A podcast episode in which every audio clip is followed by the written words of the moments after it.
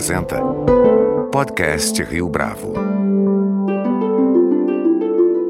Considerada a maior e mais complexa infraestrutura científica do país, o acelerador de partículas Sirius é a nova fonte de luz síncroton brasileira. Mais do que colocar o Brasil como referência na produção científica, o objetivo da iniciativa é articular uma rede que envolve comunidade de pesquisadores e também as empresas, para além de atestar a capacidade que o país tem de desenvolver tecnologia de ponta. É para falar a respeito das características desse projeto que nosso convidado de hoje aqui no podcast Rio Bravo é Antônio José Roque, diretor-geral do Centro Nacional de Pesquisa em Energia e Materiais, o CNPEM, e do projeto Sirius. Antônio José Roque, é um prazer tê-lo aqui conosco no podcast Rio Bravo. O prazer é todo meu, que os ouvintes possam apreciar bastante o que a gente vai conversar hoje sobre o projeto. Quais são as características do projeto Sirius e como é que a gente pode diferenciá-lo de outros aceleradores? Em primeiro lugar, acho que a gente precisa dizer por que, que a gente constrói esses equipamentos, né?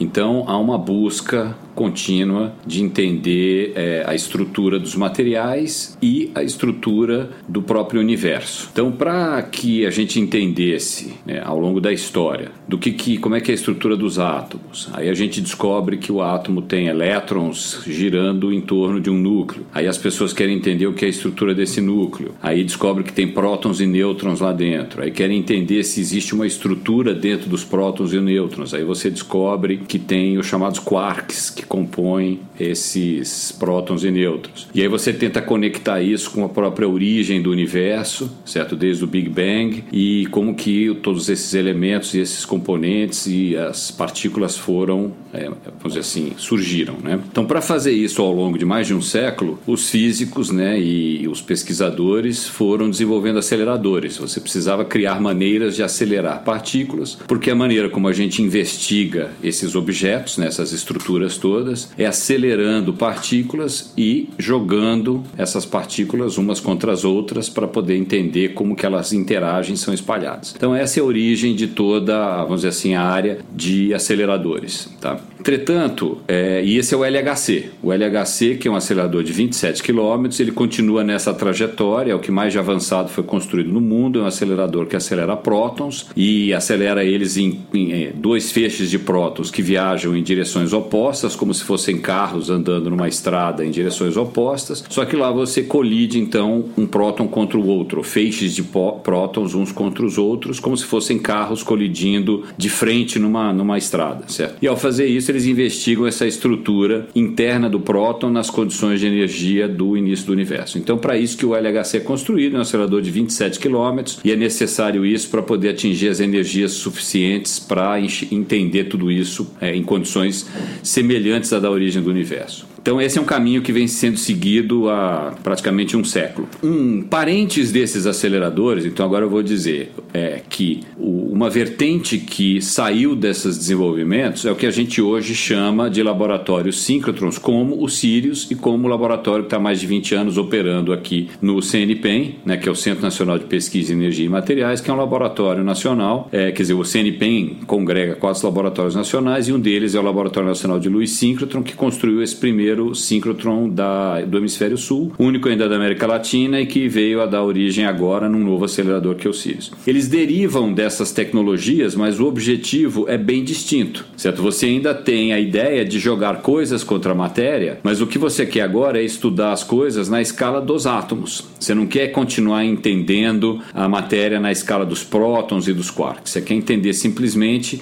na escala dos átomos. E o que você vai fazer não é jogar as partículas contra os átomos átomos, você vai jogar a luz, o que a gente chama de ondas eletromagnéticas. O que são ondas eletromagnéticas? Vocês estão escutando aqui o rádio, é, ou, ou se vocês escutarem o rádio, assistirem TV ou estão recebendo sinais por aí, eles são devido a você ter propagação de ondas eletromagnéticas ou pelo espaço, dependendo da situação em fibras óticas, você está transmitindo essas ondas eletromagnéticas. Então elas cobrem uma variada gama de que a gente chama de frequências, ou vamos chamar aqui com uma certa liberdade de cores, certo? Só que existem cores entre aspas que a gente não enxerga. São as ondas de rádio, é, o micro-ondas, uma outra faixa de frequência que é o que a gente chama abaixo do visível, infravermelho e tal. Aí você tem o visível, e se você vai subindo o que a gente chama de energia ou diminuindo a frequência dessas ondas, você vai eventualmente passar pelo ultravioleta e chegar no raio-x. E o raio-x, ele é fundamental para eu entender a estrutura dos materiais agora nessa escala da organização dos átomos. Então eu quero responder perguntas como por que, que o material é isolante ou semicondutor? É como que os átomos se organizam numa proteína que está dentro de uma célula. Então para enxergar isso eu preciso usar agora raio-x. Então o que eu vou jogar na matéria é o raio-x. E como que eu posso gerar esse raio-x? Eu também posso fazer isso construindo um acelerador. Então agora eu construo um acelerador de elétrons e ao invés de usar esses elétrons para colidir, o que eu vou fazer é desviar a trajetória desses elétrons. Então é como se agora eu fosse construir uma pista de autorama em que eu vou ter um conjunto de ímãs que é como se fosse assim aonde os carrinhos vão andar. Então os meus carrinhos vão ser como se fossem os elétrons e eu construo um conjunto de ímãs que vão manter esses elétrons andando nessa pista e eu vou desviar a trajetória desses elétrons de forma controlada. E quando eu desvio, eles fazem curvas, vamos dizer assim, de forma controlada, eles vão emitir a tal da luz síncrona, vão emitir raio-x, mas também vão emitir ultravioleta, também vão emitir infravermelho, e é isso que eu vou usar. Então, diferentemente do LHC, eu não vou usar esses elétrons para eles colidirem com nada. Eu vou usar esses elétrons para eu desviar a trajetória deles. Quando eles desviam, eles emitem esses, essas ondas eletromagnéticas. Só que a vantagem é que elas têm o que a gente chama de alto brilho. E aí, comparem uma lanterna com uma ponteira laser dessas que você usa em apresentações e tal.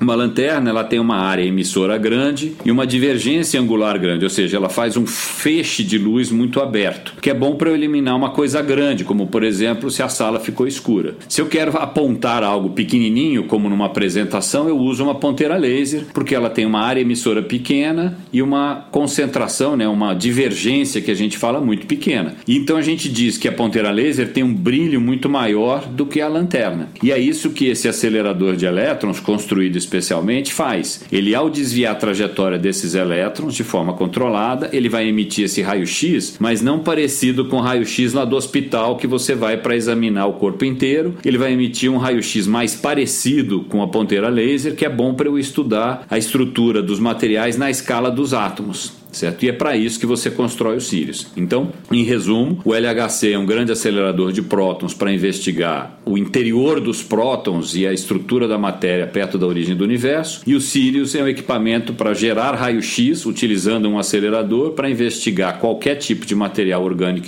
e inorgânico na escala dos átomos que vão, é, assim, é, eles é que vão fornecer as propriedades desses diferentes materiais. Agora, a propósito da estrutura do projeto projeto Sirius tem uma história bastante interessante de como ele foi é, constituído. Boa parte dele, para não dizer quase a totalidade dele, desenvolvido a partir do Brasil. Qual foi a importância disso para o CNPEM e para a realização do projeto mesmo? O Laboratório Nacional de Louis Synchrotron, que deu origem hoje ao CNPEM, que tem um conjunto de quatro laboratórios nacionais atuando em várias áreas: biociências, biorenováveis, que é uma área importante para o Brasil, né? biociências, principalmente com foco grande em fármacos, um laboratório de nanotecnologia com parte de microscópios grandes, todos eles fazem parte de uma visão né, de que o país precisa de centros de pesquisa e desenvolvimento avançados, principalmente para apoiar todo o sistema brasileiro de pesquisa e inovação. Então, dentro dessa visão, visão há mais de 30 anos atrás, teve início o desenvolvimento do primeiro acelerador brasileiro, o primeiro Synchrotron, que hoje atende milhares de pesquisadores por ano,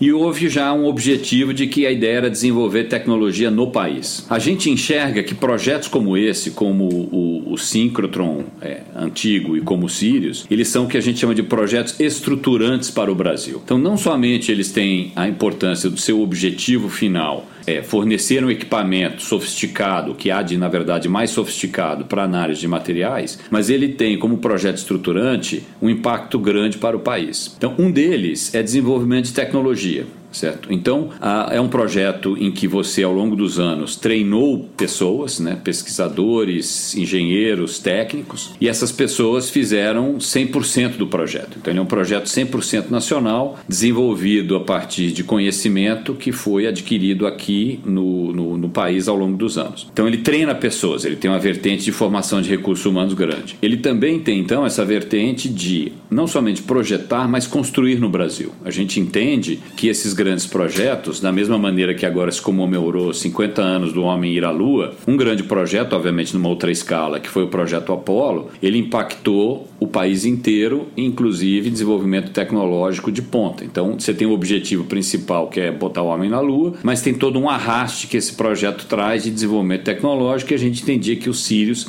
na sua, é, obviamente, é, não querendo dizer que teve a mesma importância que o projeto Apolo, óbvio, mas ele tem a semelhança de poder trazer esse arraste, então nós envolvemos dezenas de empresas brasileiras para o desenvolvimento desses equipamentos, de tal maneira que 85% dos gastos no projeto foram executados dentro do país, em várias áreas de altíssima tecnologia. Além disso, então, ele tem também uma importância enorme de internacionalização. Veja, ciência é uma atividade internacional. O conhecimento humano avança ao longo de esforços de todos os países de conjunto. E ah, o projeto Sirius posiciona o Brasil, por ser um projeto na fronteira do conhecimento, que é, permite que ele também seja um partícipe desse, desse desenvolvimento com equipamento de ponta de fronteira. Então, isso traz um reconhecimento internacional muito grande e traz também a possibilidade de, de colaboração de igual para igual, certo? E finalmente uma autoestima, né? Então, quem está nos escutando e que às vezes se pergunta se o Brasil tem capacidade de fazer uma série de desenvolvimentos, eu diria que sim. O projeto Sirius, bem como alguns outros que o Brasil tem, ele é um exemplo concreto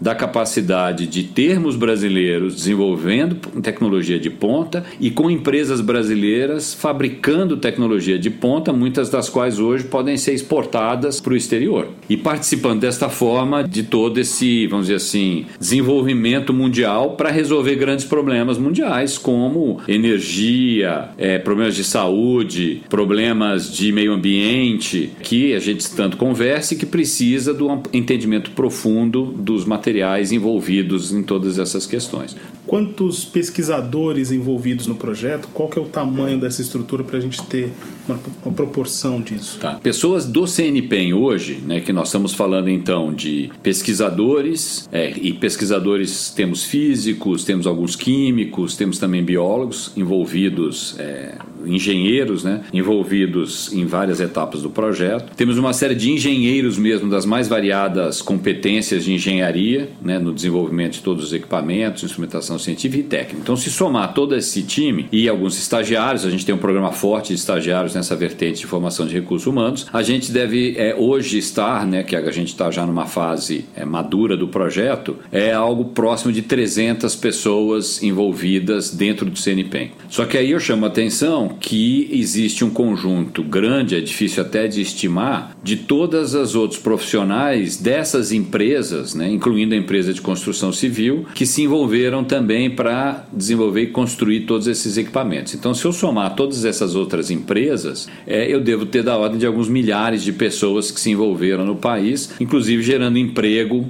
de alta, alto, vamos dizer assim, competência né, em todas essas outras empresas. Quais são as parcerias que vocês já tem estabelecido com outras empresas. Eu sei que tem o caso da Petrobras, por exemplo, mas é, seria interessante que você compartilhasse outros. Então eu vou assim separar, assim, tem as empresas como a gente veio conversando até agora, que são as empresas envolvidas na construção dos Sirius. Então a gente tem desde empresas bem grandes como a VEG, ela tem presença em vários países do mundo, é uma das maiores empresas de fabricação de motores elétricos e a gente teve uma parceria com eles de vários anos para o desenvolvimento de todos os ímãs. Como eu falei, os ímãs são os que guiam a trajetória dos elétrons e eles desenvolveram junto com a gente todos os mais de mil ímãs dos aceleradores. Então, desde empresas como a VEG, como empresas é, pequenas na área de equipamento equipamentos para ultra alto vácuo, para você manter a trajetória desses elétrons e extrair esses, esse raio-x, né, essa luz síncrotron, como a gente fala, você precisa é, fazer um ultra alto vácuo, ou seja, um vácuo parecido com o que você tem no espaço sideral, e você precisa desenvolver componentes especiais e tem uma empresa pequena aqui da região de Campinas que foi altamente impactada no seu crescimento e na sua capacidade tecnológica por ser fornecedora do projeto e você passa por empresas ligadas, startups que estão sendo criadas para fazer detectores de raio-x que depois podem posteriormente ser importantes na área médica, é, empresas para cabanas de proteção radiológica especiais para chamadas estações experimentais, né, ou linhas de luz, onde você detecta e trabalha para fazer os experimentos.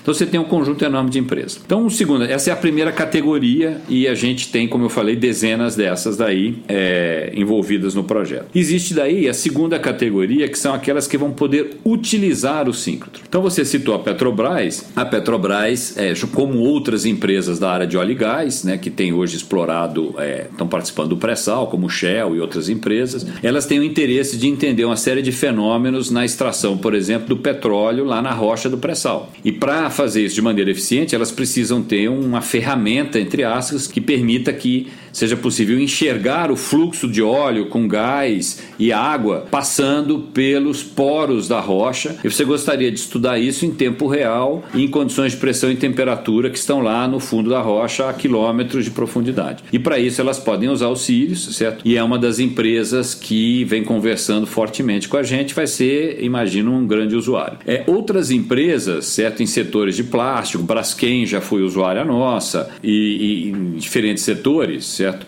Ah, elas vêm conversando com a gente sobre as possibilidades de utilização do Sirius para suas diferentes pesquisas. Então, empresas que atuam na área de polímeros, empresas que atuam na área de cosméticos, empresas que atuam na área de é, materiais leves ou especiais, praticamente qualquer setor, empresas da área do agronegócio, qualquer setor que tenha perguntas ou precisem fazer desenvolvimentos que exijam melhores materiais ou entendimento do funcionamento deles, é, poderá vir a se beneficiar com os Sirius e a gente é, já tem é, conversado bastante com essas empresas para ver quais serão as melhores maneiras né, de você fazer essa utilização futura. Então, além da área empresarial que a gente está conversando, conversando, toda a área científica e tecnológica do Brasil, que tem uma série de perguntas. Então, pesquisador que está eventualmente no Rio, ou no Nordeste, ou no Norte, ou em qualquer região, qualquer estado, que esteja estudando, é, seja, por exemplo, é, questões ligadas a doenças importantes para o Brasil, como Zika e outras né, que, que têm surgido, questões de agricultura, ou ligados a meio ambiente. Então, esses pesquisadores todos, que também eles podem estar interagindo com outras indústrias, outras empresas ou com setores que estão tentando resolver esses problemas, eles são é, os grandes também usuários do Sirius. Né? Então ele será um equipamento que terá impacto em áreas, é, vamos dizer assim, empresariais, industriais, como também terá impacto na, nas pesquisas acadêmicas. Do ponto de vista da estrutura, qual foi a etapa mais complexa para que o projeto fosse levado adiante? Essa é uma pergunta interessante porque é difícil até de responder, porque acho que são tantos detalhes, né? Então eu diria que assim, nós tivemos uma etapa que era complexa, inclusive pela sua escala, dimensão, pela da dimensão do contrato, que foi a construção civil.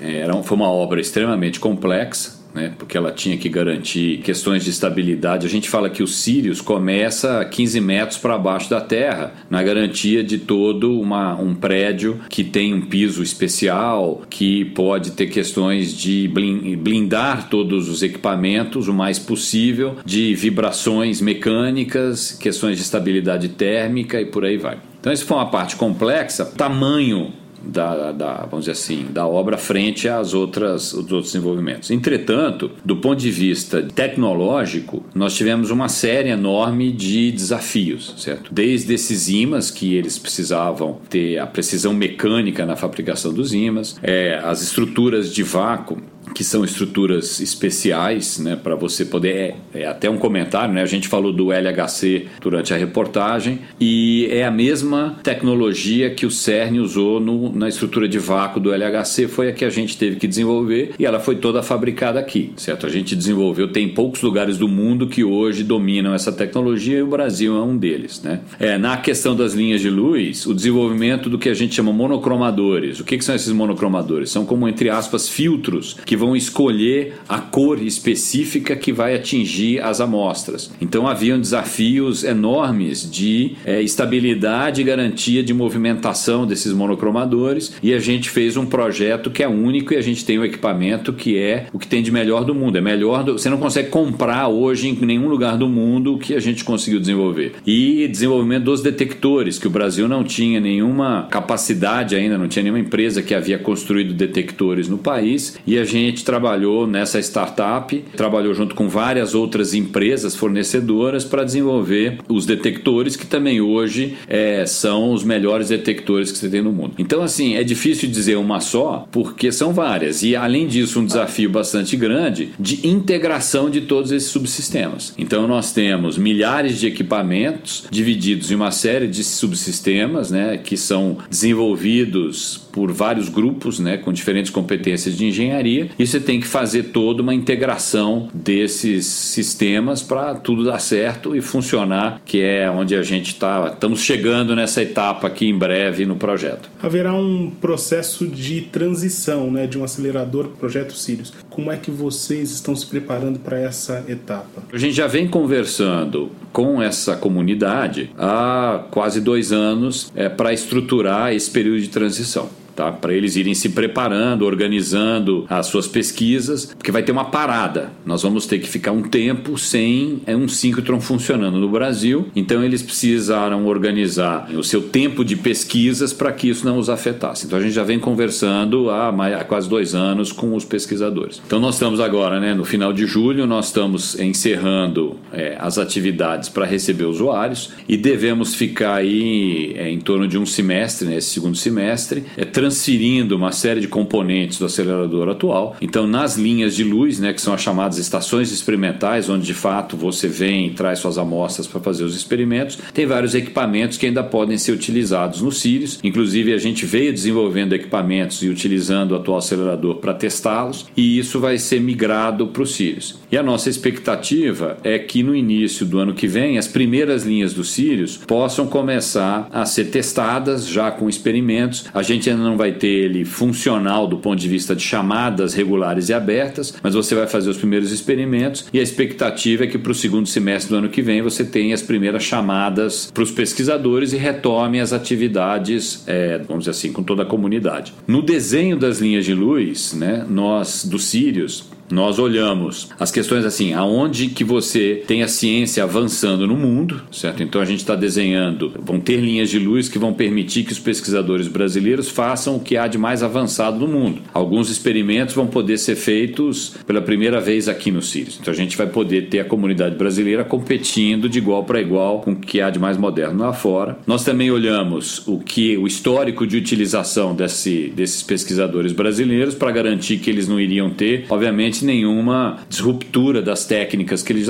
usam, ou já utilizam, vão inclusive poder fazer isso muito melhor no Sirius. Então houve todo um planejamento do que será fornecido para eles e trabalhado junto com eles um cronograma que, não, que causasse o mínimo de disruptura nas suas pesquisas quais são as novas linhas, novas possibilidades de investigação e em que medida isso está articulado com parcerias internacionais? Veja, uma coisa que tem é, evoluído muito e que a geração anterior, então, só para posicionar, não dá para eu entrar nos detalhes técnicos, mas da mesma maneira que você no celular, as pessoas hoje sabem que tem várias gerações de celular, na questão desses aceleradores você também tem várias gerações tecnológicas, tá? Então o mundo hoje tem os síncrotrons síncrotons mais avançados funcionando é na chamada terceira geração. O síncroton brasileiro que vem operando, o atual que a gente chama de UVX, que esse tem mais de 20 anos, é da segunda geração. E o Sirius está inaugurando, junto com o síncrotron sueco, que é o único em operação no mundo, a quarta geração. O Sirius será um equipamento na quarta geração, que tem de mais avançado, e ele, é, inclusive, vai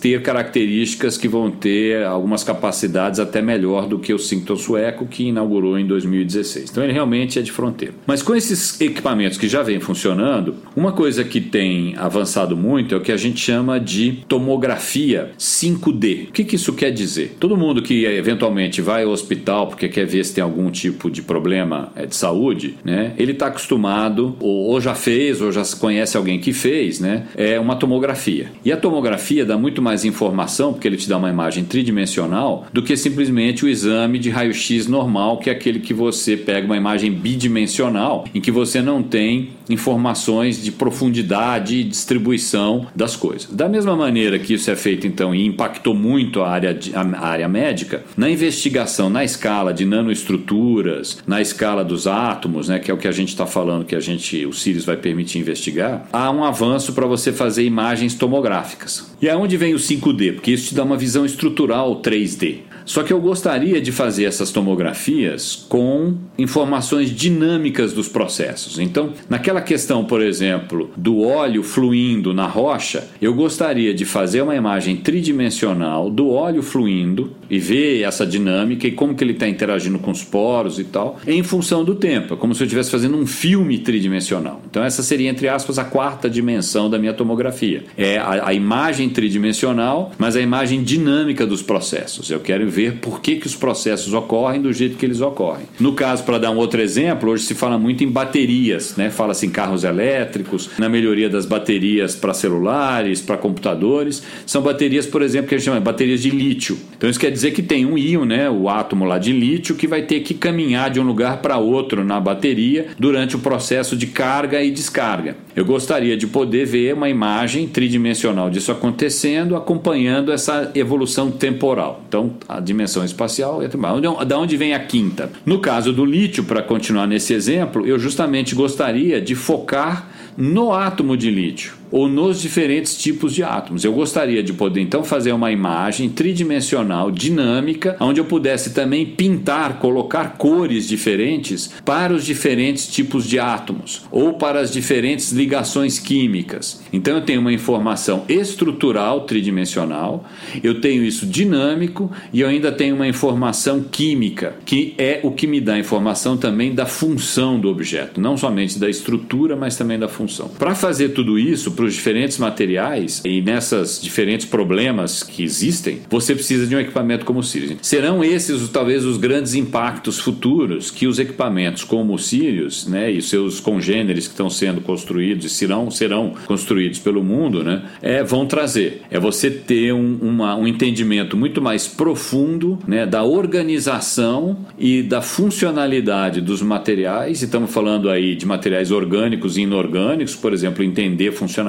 de é, componentes de células, componentes celulares, de tecidos. Vamos dizer assim, há uma, um interesse grande do entendimento do funcionamento do cérebro, porque isso traz impacto não somente nos conhecimentos sobre a nossa própria consciência, mas também sobre questões ligadas a doenças degenerativas que são cada vez mais relevantes para a população que tem envelhecido. Para isso, eu preciso também conseguir entender, por exemplo, a organização dos neurônios no cérebro e ver a dinâmica de troca de neurotransmissores e outros processos que ocorrem no cérebro. Então, isso vai desde essas questões até, como eu falei, rochas e é, óleo no pré-sal, é, reações químicas em catalisadores que são importantes em toda uma indústria, em todo um conjunto de indústrias e assim vai. Então, eu acho que esse deve ser um dos maiores impactos que o Sirius é, vai poder participar e que todos os outros países do mundo têm entendido que é por aí que o conhecimento vai avançar. Então, há uma troca muito grande, vamos dizer assim, de informação e de experiência entre todos esses países para avançar essas técnicas. E eu diria que o Brasil hoje é um player, vamos dizer assim, é um dos jogadores importantes nesse, nesse time internacional. Antônio José Roque, foi um prazer tê-lo aqui conosco no podcast Rio Bravo. Muito obrigado pela sua entrevista. Eu que agradeço é, o interesse e agradeço aí a atenção de todos que estão nos ouvindo e convido a entrar na página do CNPEM e do LNLS para aprender mais sobre o Sirius. Muito obrigado. Este foi mais um podcast Rio Bravo. A nossa lista completa de entrevistas está disponível no Deezer, Google Podcasts, no iTunes, no SoundCloud e no Spotify. Você pode comentar essa entrevista no nosso perfil do Twitter, arroba podcast Rio Bravo, e também no Facebook da Rio Bravo.